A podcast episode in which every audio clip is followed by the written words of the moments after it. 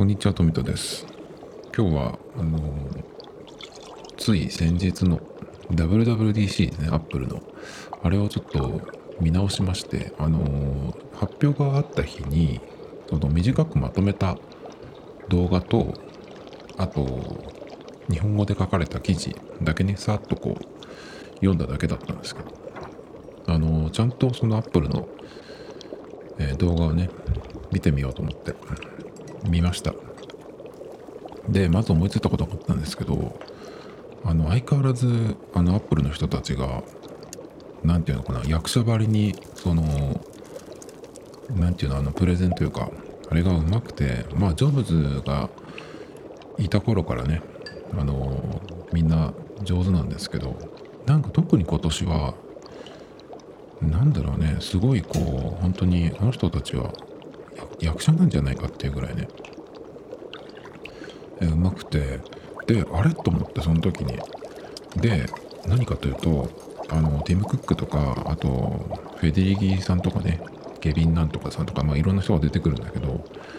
特にそのフェデリギさんとかクックとかあの辺の人たちはまあよく出てくるんでそのアップルのことをよく見てる人はあの顔と名前ねあのよく分かってると思うんですけど。で他の人もそうなんだけど実はあの人たちえその顔を出してる、まあ、今回でだから出てきたね。クックとかフェデリギとかね。あの人たちって実はそのアップルの社員じゃなくて社員っていうかまあ、えーだからうん。本物のティム・クックじゃなくてああいうところに出てくる時の、えー役者じゃないかなとかねちょっと思ったんですよ。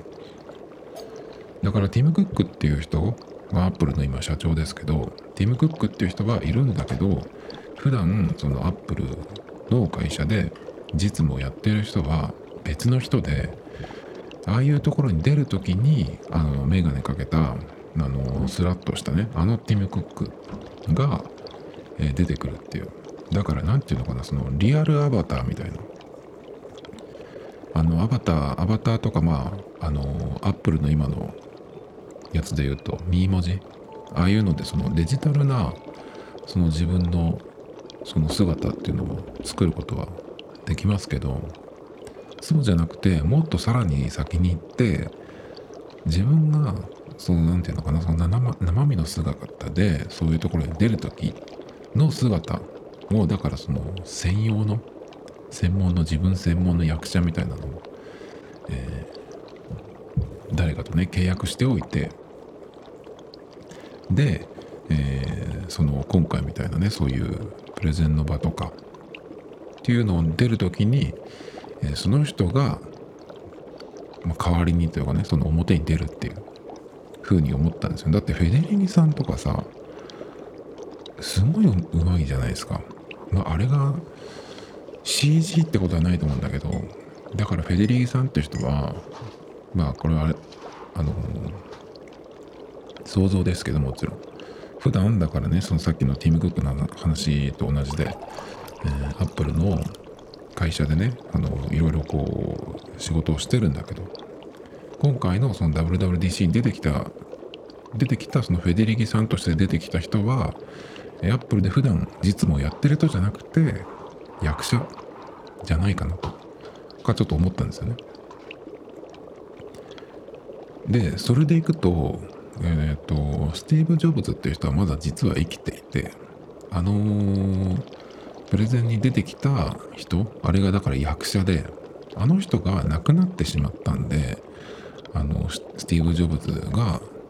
亡くなったっていうことにしないと役者を変えるとさ困るわけじゃん。それはちょっと無理があるわけじゃん。あの今日からこの人がスティーブ・ジョブズですって言って違う人が出てくるっていうのはおかしいんで、まあ、仕方なく、えーまあ、スティーブ・ジョブズっていう人はアプルにまだいるんだけどもう役者の人がねちょっとこう亡くなってしまったからじゃあどうすっかってなった時にティム・クックっていう、えー副社長当時わかんないけどその人に交代してでそのティム・クック役の人でが、えー、といい役者さんがいたんでその人にこうバトンタッチして今やっていってるっていう。まあありえませんけど。だったらとかねちょっと考えましたけどね。そのぐらいあのティム・クックもそうだけど特にフェデリギさんがなんかもうこうもう本当に役者って感じに見えましたね。あと他の人もやっぱうまいですね。たまにあのその何て言うの？えー、他の人ではあの、社員かなっていうようなね。その普通の人っぽさ。を感じる人もいたけど。でもそれもなんかアップルのことだからその全員がバリバリのこう役者っぽい風に見えるとちょっと変だからちょっとそういう感じの芝居もできる、えアバターとしての役者さんをも入れてんのかな？それでこうリアルさをね出してんのかなとかちょっとねまあほなことを考えてましたけど。で改めて見直してえっ、とまず翻訳のやつね。あれがその今までそのなんだっけ？結構その翻訳ツールっていうのあるけどあれはまあ文章とかちょっとしたそのフレーズとかを訳してっていうやつですね。だからまあ辞書的なちょっと使い方だと思うんですけど Google 翻訳とかもそうですけど。でもこの iPhone の翻訳は結構その会話に使えるやつですね。ですごいなと思ったのがオフラインでも使えるっていう。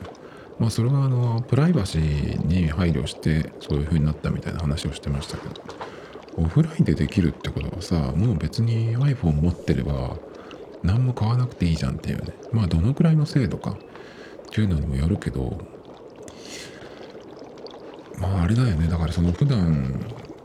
自分と違う言語を使う人と、まあ、会う機会が、まあ、僕なんかはないんで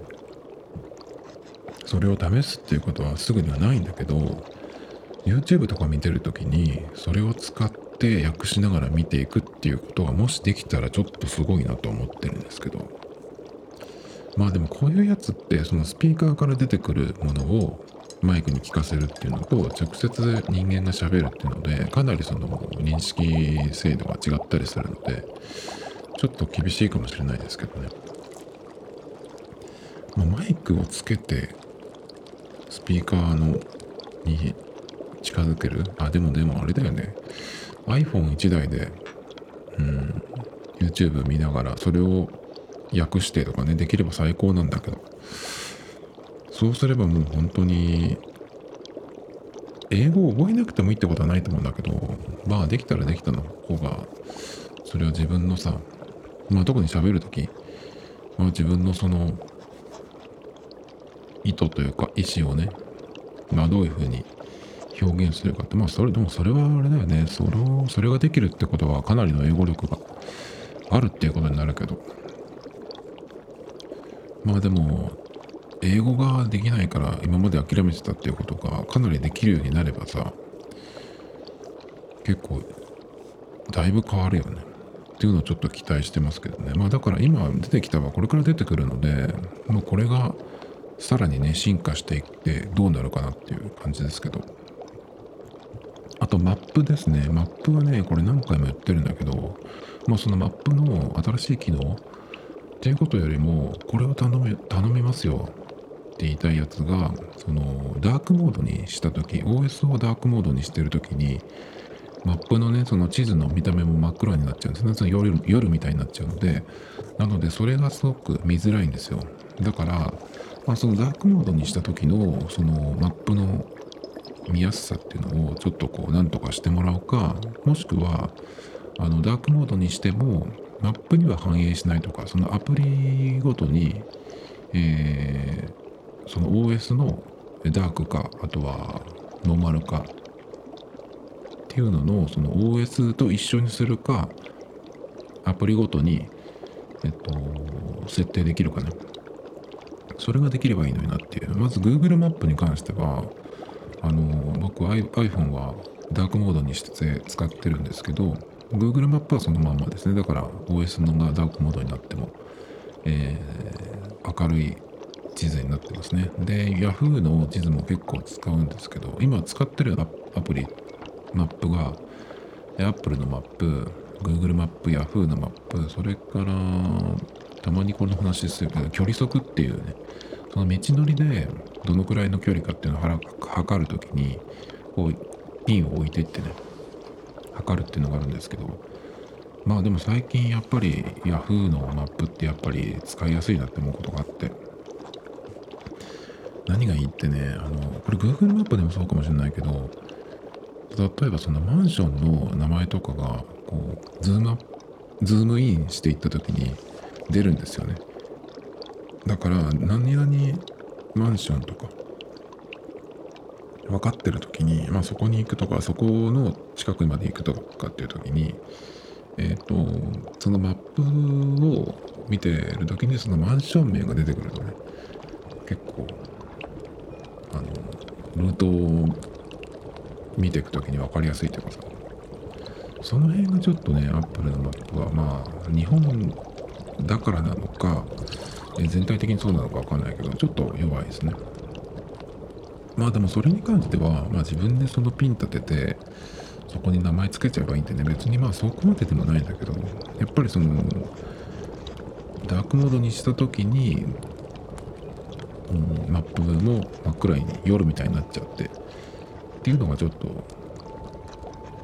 きついというか見づらいですね。あの、細かい路地のところとかがすごくどういう風になってるかっていうのはね見づらいですね。だからこれだけはねちょっとすぐに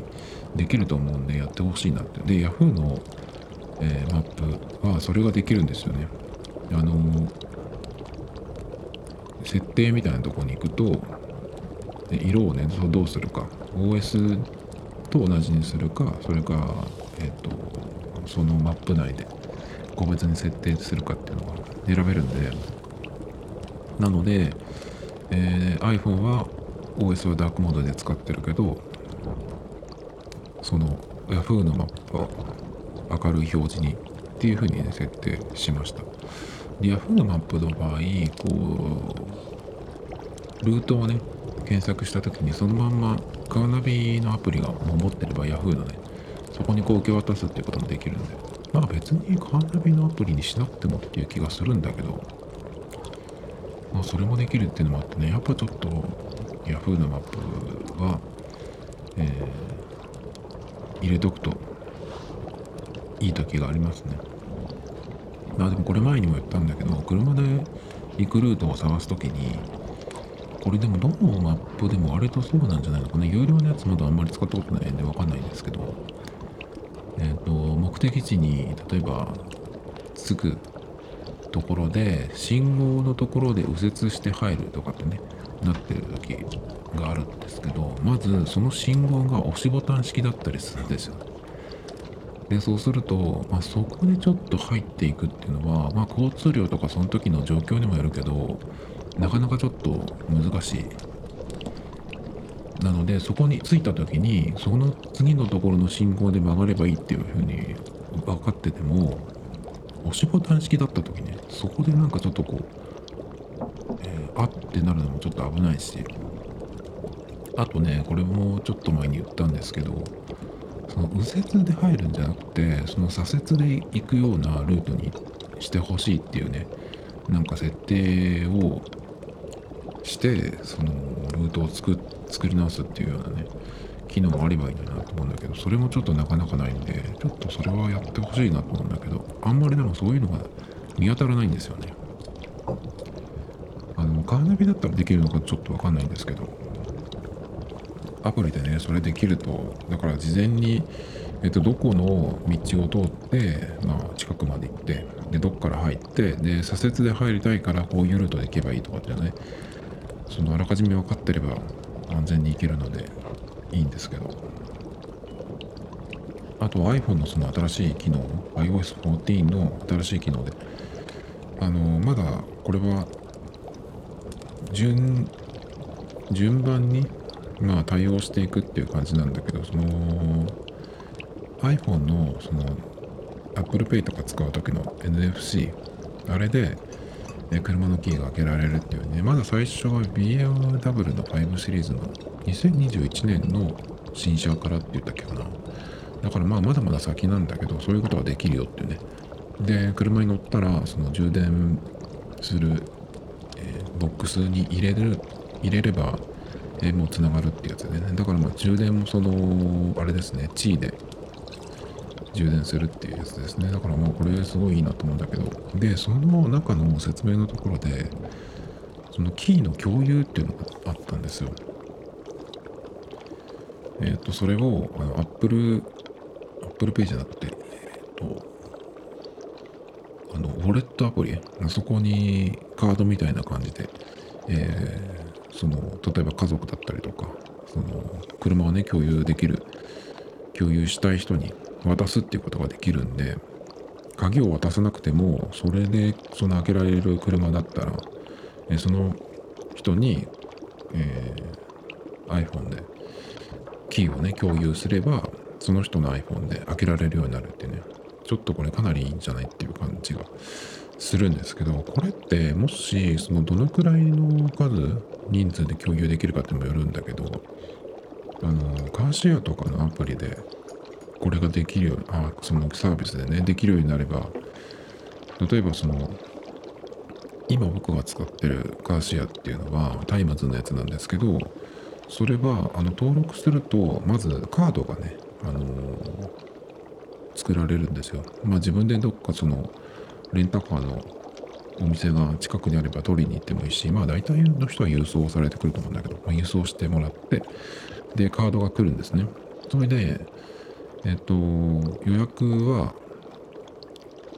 携帯からでもパソコンからでもいいんですけど、ネットがつながってれば、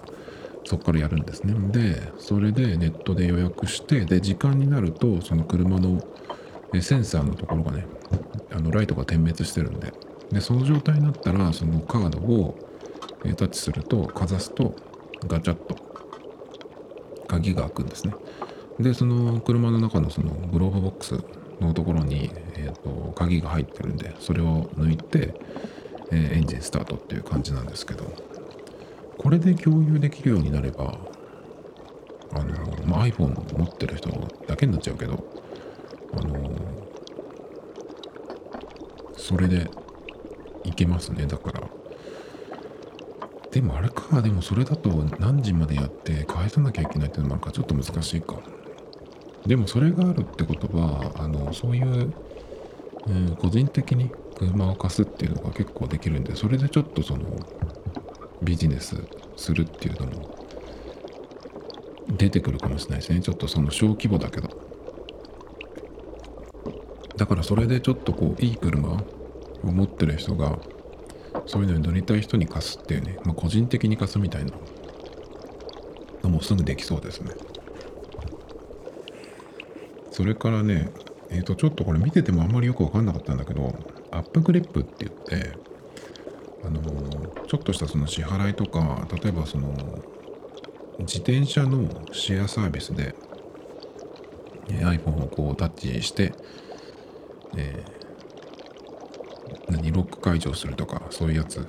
のために、そのいちいち、あのアプリをね、そのインストールしなくても、その都度、その、かざすだけで、えー、そのアプリを使うのと同じようなね、同じ機能が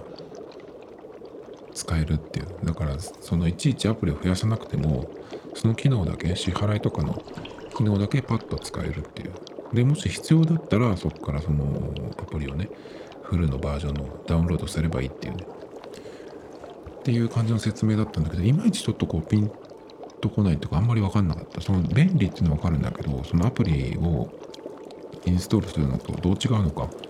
で、支払いとかするのも、その Apple Pay でやるから、あのー、っていうふうに言ってたんだけど、でもそういう何支払いのやつとか、アプリ、えー、注文したりするときに、アプリでそのいろいろこう個人情報入れたりとかなんとかってやると思うんですけど、まあ、その辺はどうなってんのかっていうのと、やっぱりそういうサービスって最初に使う時にいろいろ設定なりなんなりするじゃないですか。だからその辺がちょっとこうどうなってんのかなっていうのがあんまりよく分かんなかったんですけどでもこれがかなり普及すれば iPhone からその、えー、普段ねそんなに使わないアプリを消すこともできるし、かなりスッキリするんじゃないかなっていう感じがしましたけどね。あと Apple Watch の Watch Face の共有っていうのがあって、これがちょっとあまり意味がわかんなくて、そのコンプリケーションとか、どのウォッチフェイスでどういうコンプリケーションを使ってとかっていうやつ、それをなんか共有できるっていうことなのかな。でもなんか App Store からその共有とかっていうのもあったんで、うん、ななんだろう、どういうことなんだろうな？だってさ、あの、Apple Watch のそのウォッチフェイスの共有、そんなのスクショを撮って渡せば見ればいいじゃんって気がするんだけど、それをしなくていいよっていうぐらいのことなのかな？もっとその機能的に面白いのがちょっとわかんないんだけど。このアップクリックのウォッチフェイスがちょっとわからなかったですね。で、アプローチに関してはね、今ちょっと結構外してるんですよ、ほぼ。で、ランニングに行く時だけ、その、今日走るって分かってる時に、まあ、充電しておいて。で、えっ、ー、と、走りに行く時だけするっていう感じなんですけどまあこれのアップローチもかなり面白くなりそうなんですけどやっぱりねちょっと暑くてもつけてらんないんですよ5月ぐらいからそうなってきてるんですけど去年の夏は結構それでも、まあ我慢してしたんですよ。だから手にあの日焼けの跡がついちゃったんですけどうっすらね。で結局まああのシリシリコンじゃなくて、えっと、フルオロエラストマスか。あの、まあ、ラバー製のやつですね。あのバンドがやっぱりその汗かいてのをパッと外してさっと洗ってでちょっとタオルで拭くだけですぐ水気が取れるっていうことでまあ一押しだったんですね。まあ夏はこれだなっていう感じ。冬はちょっとする時に冷たいから寒いなっていう感じなんだけど。意外にその、え、スポーツループで、あの、マジックテープの方で、えー、ベルクロトっていうんですか。あれの方が、あのあまあ、どっちをつけても暑苦しいんですよ、夏は。どうしてもやっぱり、まあ、バンドもそうだけど、本体がね、後ろのその裏のところがペタッとくっつくのがどうしてももう暑苦しくてちょっとつけてらんないんですよねなんかそれはなんとかならないですかねっていう気がするんですけどそこのそのウェアラブルっていう iPhone が、まあ、親として古希みたいな感じでねその iPhone を出さなくてもいいっていうその機能というかそういう何ていうのその連携は素晴らしいなと思って。やっぱり便利だし支払いの時なんかもね iPhone 出さなくていいっていうので。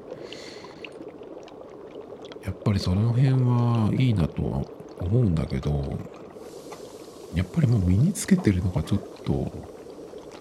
鬱陶しくてしょうがないんですよね。それがねなんとかならないかなっていうのはそこはなんとか発明してほしいなと思うんですけど。Tomito Times Podcast e no Otayori wa Instagram account Tomito Times, Mada Dowzo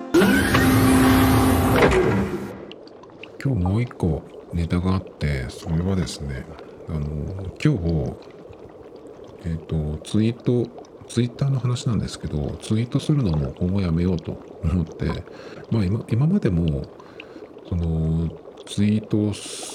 毎日するようなね、まあ、ツイッターをその日常的に使うっていうのはもうとっくにやめていて、何年前に辞めたか分かんないけどいつ頃だっけかな？もう5年以上前だと思うんですけどその頃はなんかえっとツイッターで会話とかねしてた人となんかオフ会みたいなのね1回だけ行ったことあるんですけどお花見をしましたその時は。えっと代々木公園でやりましょうみたいなね感じで。で結構寒くてその時。3月の終わりぐらいで結構寒かったんですよね。まああの寒いんだけど。でそんなに桜はまだ咲いてなくて、えー、結構無理やりやったんですけど。まあそんなこともあったんですけどまあそれでね別にどうにかなってツイッターをやめたってわけじゃないんだけどなんとなくこうだんだんうん別にツイートすることも減っていってっていうかまあもともとそんなにフォロワーがいたとかそのだからそのツイッターをで、うん、ツイッターをやることでなんかそのすごく楽しいとかなんかそのメリットというかね。そういうのもなかったんですね。まあ僕ブログやってもそうだし SNS もそうだしポッドキャストもそうだし YouTube もそうだし。全然その数がいかないんで何やってもね。だからまあそういううんところのうんなんだろう楽しさみたいな楽しさとかそれを使う使いこなすみたいなねところまでいけなかったんであれですけどまあ徐々にねそういうのもあっても徐々にこう減っていってまあそのお花見してた時のアカウントももう全然、えー、もう持ってないしで今はえっ、ー、とそれでやめたんだけどあのやっぱりたまにその Twitter のアカウントがないとまあ検索だけだったらいろんな他のツールとかもあるんですけどまあやっぱりアカウントを持ってねいた方があの Twitter のタイムラインも他の人をね見るときになんかその Google で検索したりとかして、えー、なんとなくクリックしたのが Twitter だったりするとアプリが開いちゃうことがあるんですよね。結構その iPhone でやってたりとかするときに。大体そうなんですけどインスタとかもそうじゃないですか。結構アプリの方に行っちゃうんで。でそれでそのブラウザで見てるとアプリをインストールしろとかってすごいうるさいのでまあそれ用にねあのー、入れといたぐらいですかね。でまあ非公開アカウントにして何のツイートもしないでフォローもしないでそういうののためにね。あとはまあ検索用とか。ぐらいだったんですけどまあ今ブログをやって今3年ぐらい経つのかな。もう最近はあんまり書いてないんですけど。その代わりにポッドキャストを始めてっていう。っていう感じなんですけどえっ、と、まあ、ブログをやった時にやっぱりその更新とかあとはもし何かあればこっちにあの連絡してもらえればね楽かなっていうので、えー、このトミトタイムズのアカウントをね作ってやってたんですけど。まあだけどそれも来ることもないし。でなんでやめたかっていうとあのニュースを見てねこんなことが今あるんだと思って。まあその最近結構今年 SNS でねトラブルがいろいろあるじゃないですか。で SNS でって言うけどまあ大抵はそういうのって Twitter じゃないですかね。である今日 IT メディアかなんかのニュースを見てた時にこういうニュースがありましてタイトル「そのリツイート大丈夫削除済み炎上なしでも名誉毀損にっていうやつでなんだこれはと思って、ね、産経新聞から引っ張ってきてる記事なんですけどえっ、ー、とまあリツイートをした時、えー、そのことがねそのリツイートしたっていうのはまあ、えー、そのアカウント持ってる本人がやるわけじゃないですか。だからそのリツイートもそのツイートしたのは自分じゃないけどリツイリツイートしたのはその本人だからえー、それがなそのリツイートに対してその何らかのその意思がね、えー、あるっていうような解釈だと思うんだけどそのリツイートの場合もそのなんか起きた時にその法的な責任を問うっていうね、え、ケースが出てきてるっていうことで、えーと、大阪府知事府知事の橋本徹さんが、あのー、訴訟を起こしてっていうのがあったらしいんですけどまあそこからね、えっ、ー、と、権威や動機を問わず、リツイート主は投稿の責任を負うっていう、だからそのリツイートだけど、その自分がね、のツイートしたっていうのと同じ責任を負うっていうふうにね、なんかその、えー、出たそうです。まあね、そこまで言ってるっていうことなのかなっていう気がするんだけど、まあだからそれでねちょっとこう思ったことはだからツイッター怖いとかさっていう感じでもないんだけど何ていうのかなそのツイッターって今そういう人しかいない場じゃ場なんじゃないっていうのがちょっと思えてきて。で別にさそのツイッター今やりたくてそのなんていうの？必需品じゃないし僕にとっては。で しかもそのツイッターからえツイッターの方に、まあ、ブログの更新もそうだしポッドキャストの更新もまあ最近は全然やってないけどやっててもねそこから入ってきたっていう形跡は全然ないんでまあ当たり前ですけど、まあ、僕の場合その今のこの、えートミトタイムズのアカウントフォロワーね20人なんですよ。でそれもどういう人かっていうと、えー相互支援フォローとかっていうなんかアカウント僕はそれフォローしてないし、えーコンタクト取った覚えはないんですけど、まあ、勝手にフォローされたんですけどなんかそういうちょっとこう変なやつ。あとはたまに来るのがなんかのまとめサイトとかさあとはあとねそう僕この、えアカウントを最初に作った時、えーそのブログ用のアカウントじゃなくてあの英語の勉強用にしようと思って全部フォローするのをえー英語の海外の人とかその海外のメディアとかそういうなんかアカウントだけにしたんですね。そうするとタイムラインが全部英語になるので、えーもちろん全く読めないんですけど、まあ、それがねこう読めるようにしようっていうような感じでね今始めたアカウントなんですよ。それでそこからまあでも全然読めるわけないんで全然使ってなかったのであのータイムラインはそういう感じでその英語のニュースなりなんなりがねこうざーっとこう出てくるんですけどメンションのところは全然使うことがないのででこれをその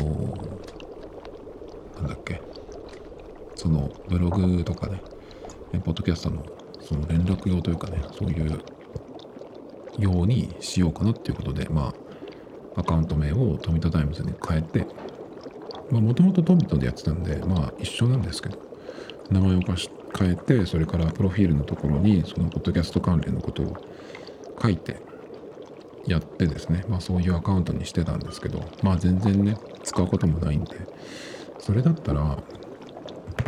これでそのうん何かツイートするとかあとは更新しましたよみたいなねやっても全然意味がないしあのそろそろ、まあ、そもそもフォロワーも全然ね、え増やすあの知恵もないんでじゃあ別にこれはさその開けとく必要ないなと思って何かその例えばさあのこのポッドキャストを更新しましたっていうことでタイトルが、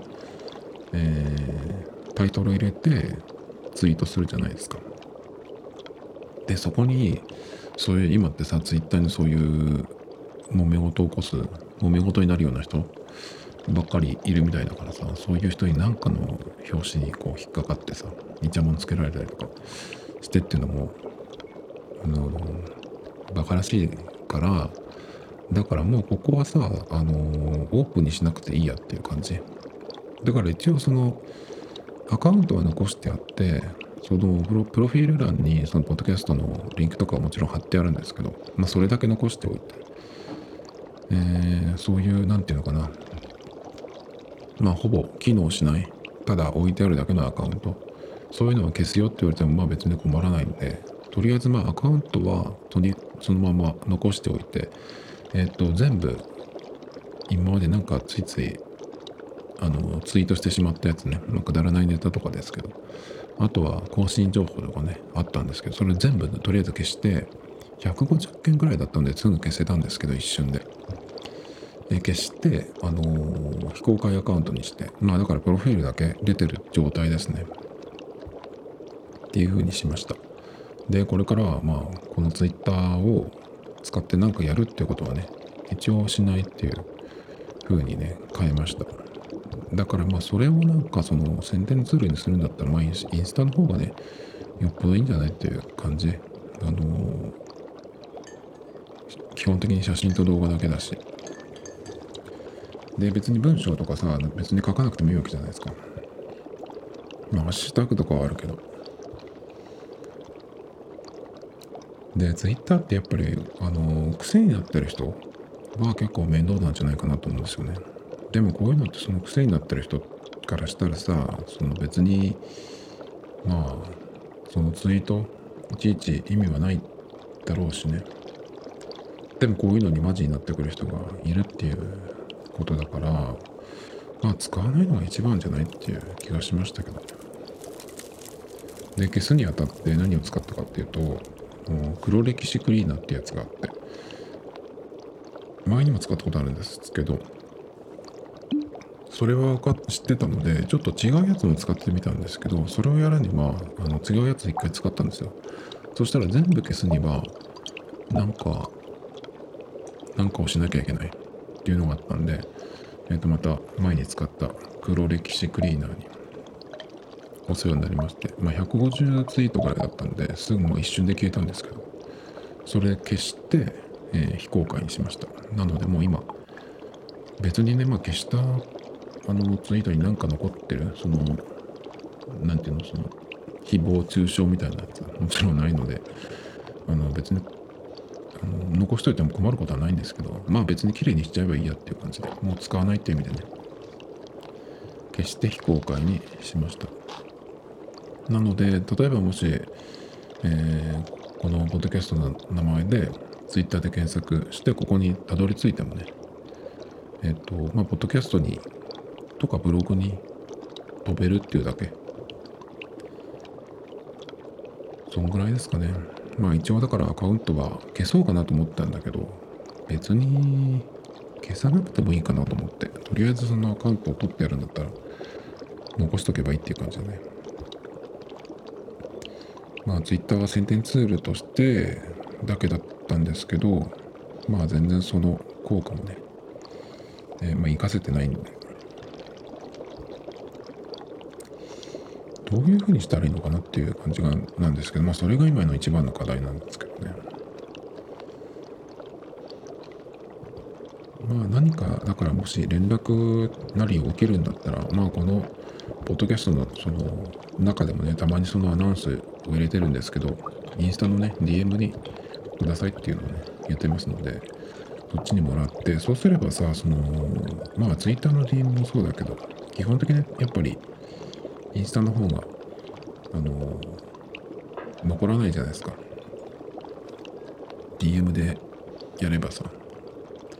まあでもあれかインスタの方も投稿のところにえっ、と何リプをもあのリプが来ないようにすればもっと綺麗に使えるのか。結構ね有名人の人のやつのそのリプ欄たまに見るとそこにね広告あの載せてるのとか結構あってね荒らされてるっていうかさ全然その関係ないことを書いてあって。まあ大勢の人が見るからっていうことでそういう風にしてるんだと思うけど。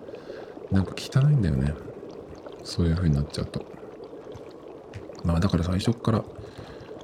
何もしなくてもあの何もねだから、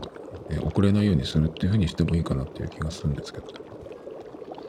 その方が綺麗に使えるんだよね。だから本当に何か必要なことがある人が DM でくれっていう風にしとけばねいいのかな。まああれでね。インスタントな使い方でいいと思うんですけど。でなんかねこういうのが起こってくるとツイッターってもうなんか自然になくなるんじゃないっていう気がちょっとしてきましたね。だから本当にトランプとトランプのことが気になる人ぐらいが見るものになるんじゃないって気がするんだけど企業のうんその宣伝ツールとしてツイッターって今機能してるのかな？全く見ないからさ個人的にはわからないですけど。インスタも邪魔な広告が出てくるだけでさインスタの広告って本当に日本えー日本でやってるからだと思うけど日本語の広告が出てくるんですよ。で僕は日本語のものってツイッターインスタの中で一切フォローしてなくて全部海外のものなんですね。なのでなんかそのタイムラインになんかダサいのが来たなと思うとすぐ広告だってわかるんですよね。そのぐらい日本のその広告って何見てもダサいんですよだから一発でわかるんですよ。広告だっていうのがね。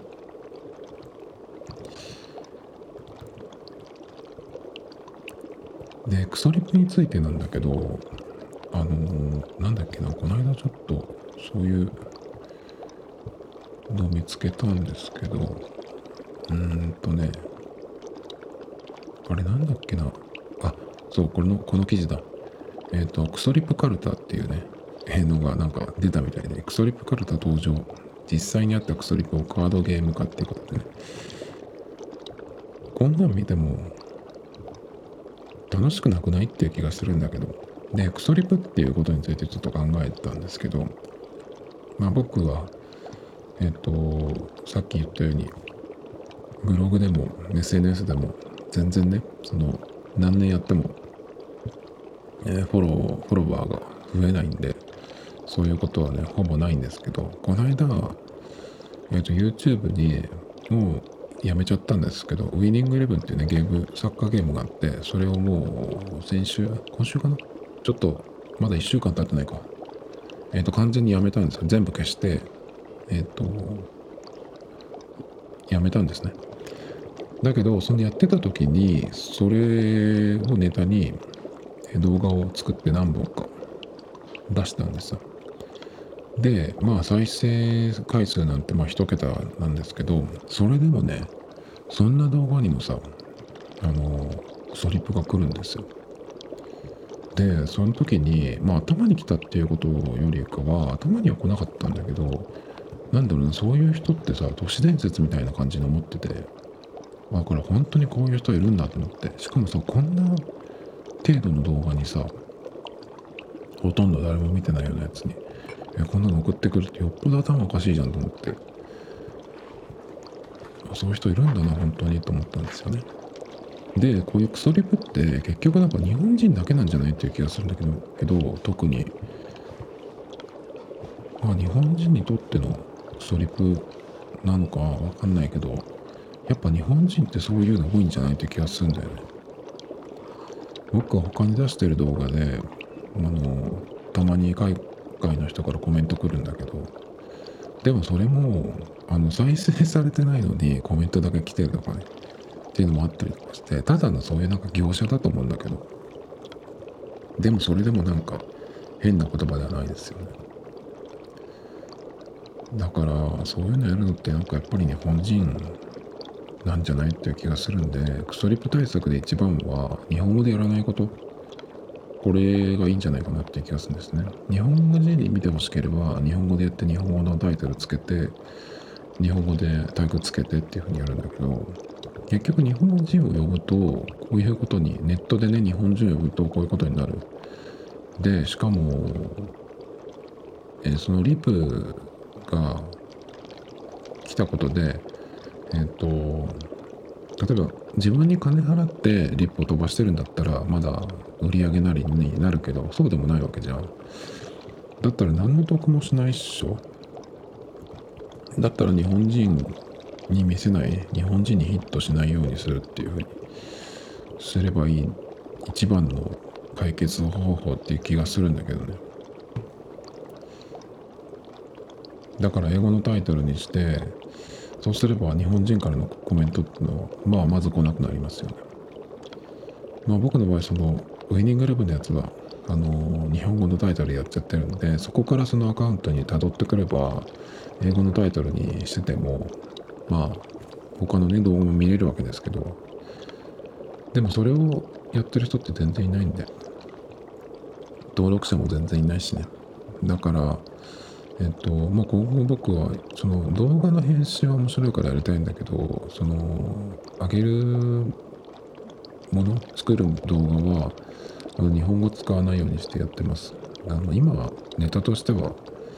えっとリフリフティングの練習風景の動画とあとはちょっと前にえっと iPhone にえっとコルグのねその USB 接続のキーボードと音楽の方のキーボードです。それとえっ、と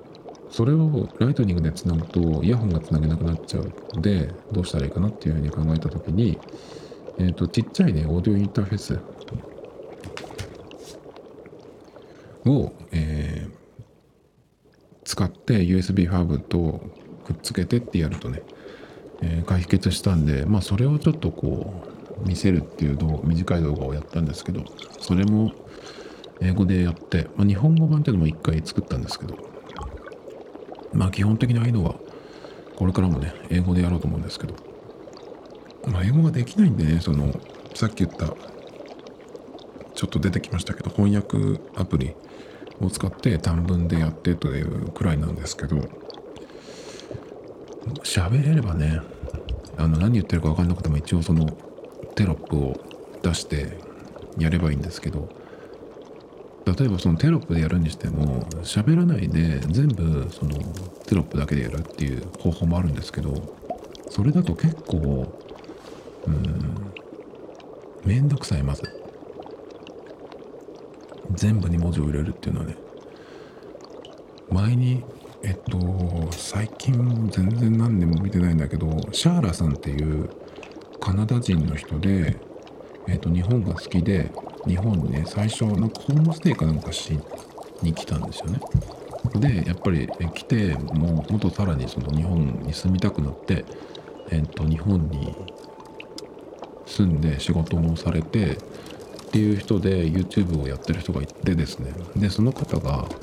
えっとどっちだっけかな。英語で喋りながら日本語の字幕入れてたっけかな。っていうのもあるし日本語で喋りながら、えっと、海外の人に日本で住んでるとこうだよっていうのをねあの見せるっていうその目的でも YouTube やられてるとかって言ってたんで日本語で喋ったりとか英語で喋ったりとかするんだけどまあどっちかのそのテロップをねその全部喋ることに入れていってっていうのをやってたんですけどそのシャーラさんはねやっぱりその文字を入れるっていうのはすごい時間かかるしめんどくさいっていうふうに言ってて僕が今えっと喋ったことじゃないんだけどその動画の編集をやりだしてやっぱテロップ入れるって結構めんどくさいんですよね。そのタイミング。もそうだしタイミング見て、えー文字入れてでどういうフォントにするか。それからアニメーションをどうするかとかね。いちいちやると、まあ、それをやった方がやっぱりもう面白くなるから入れた方がいいんですけど結構めんどくさい。だから本当にその字幕を全部入れるとかもそうだけどテレビ番組とかでいちいちその喋ってることがテロップ全部出るとかっていうのもあるけどあれかなりめんどくさいと思うんだよね。喋ってるのがそのまま自動的に、えーテロップに変換される。とかだったら超楽だけどまあそういうのは多分まだないんじゃないかなと思うんで結構大変なんですよね。だからうん英語でやるって言ってもなかなかねそのまず英語ができないっていう問題もあるしできてもそれをこうテロップで全部入れていくっていうのはなかなか大変。なんで部分的に入れるっていう風になると思うんだけど。でも YouTube のそのテロップに関してもなんかそういうのってテンプレ化してきてちょっとこうもうダサいと思うんで正直ね。あの喋ってることを。いちいちテロップで入れてとかね。まあそれだとそのイヤホンとか音量を絞っても内容がわかるっていうことでまあいいいいんだけどまあそれをやらないにはどうしたらいいかって言ったら喋ってない動画にすればいいっていうね。じゃあそういう動画って何ができるかなとかね。まあそういうのをちょっと考えてるんですけど。まあきっと思いつかないでしょうね。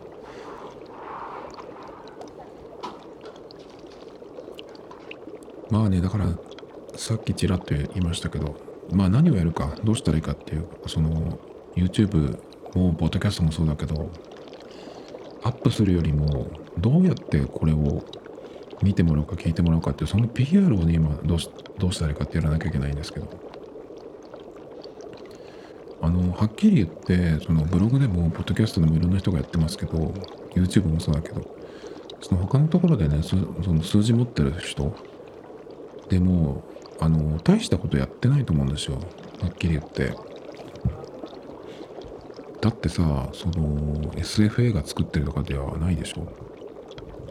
その人しか知らない情報を喋ってるとかっていうのもあるけどこの間ちらっと言った松村太郎さんのポッドキャストとかさそういうのもあるけどでも大抵の人は他のポッドキャストもそうだけどあの別に大したことをを言ってるわけではないと思うんですよね。大したことやってないって言うとなんかちょっと嫌な感じだけどそういうことじゃなくてだからそのその人が好きなようにやってるだけなんですよ。大体はねポッドキャストでも何でもさ特別な情報とかっていうよりかは本当にだから好きでやってるっていう感じだと思うんですよね。だったら別に誰がやってもと思ってまあ何でもない僕がねなんか何にもない僕でもやればいいじゃんっていう。と思って、まあ、ブログとかポッドキャストとかを始めたんですけど、まあ、やってるその続けてるっていうことがやっぱりまずは最初。あとはだからなんかそのタイミングとかっていう気がするんだけどね。なのでまあどうやってここに来てもらうかっていうことが一番その今の、えー課題なんですけど一番やらなきゃいけないんですけどね。まあ今はこのシーズン2に来てえっ、とまたゼロからやってるのでシーズン1はシーズン1でまだ残してるんですけどあっちはアンカーとアップルでしか聞けないので、まあ、アップルで聞ければいいんだけどね。でもやっぱ Spotify とか Google とかでも聞けるようにしたかったんでアカウント新しいの作ってシーズン2にしてっていうふうにやってるんですけど